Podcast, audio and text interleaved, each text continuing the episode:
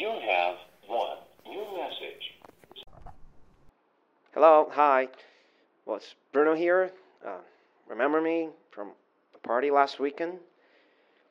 So you gave me your number and, and, and I called you multiple times, but you didn't answer, so I thought that I could leave a message.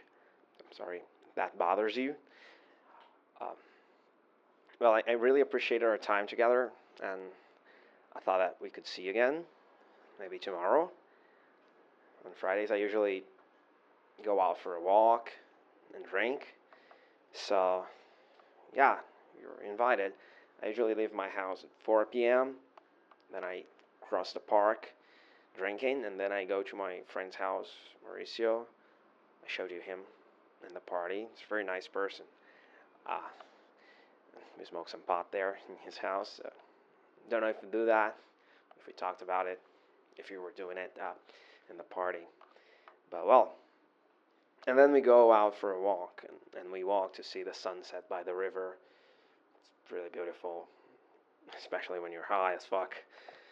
Oh, I think, you know, it would be nice if you were there. I really enjoyed talking to you. So, yeah, that's the invitation.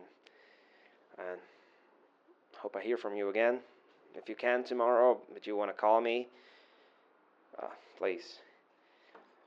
Uh, and I've been listening to that new Nirvana album that you like. Uh, uh, it's kind of growing on me. Told you that I had never listened to it for real. But yeah, it's really cool. Some of the songs are really funny. Well, talk to you more about that tomorrow. Okay? Well, I hope you can go. Hope to see you tomorrow. Bye.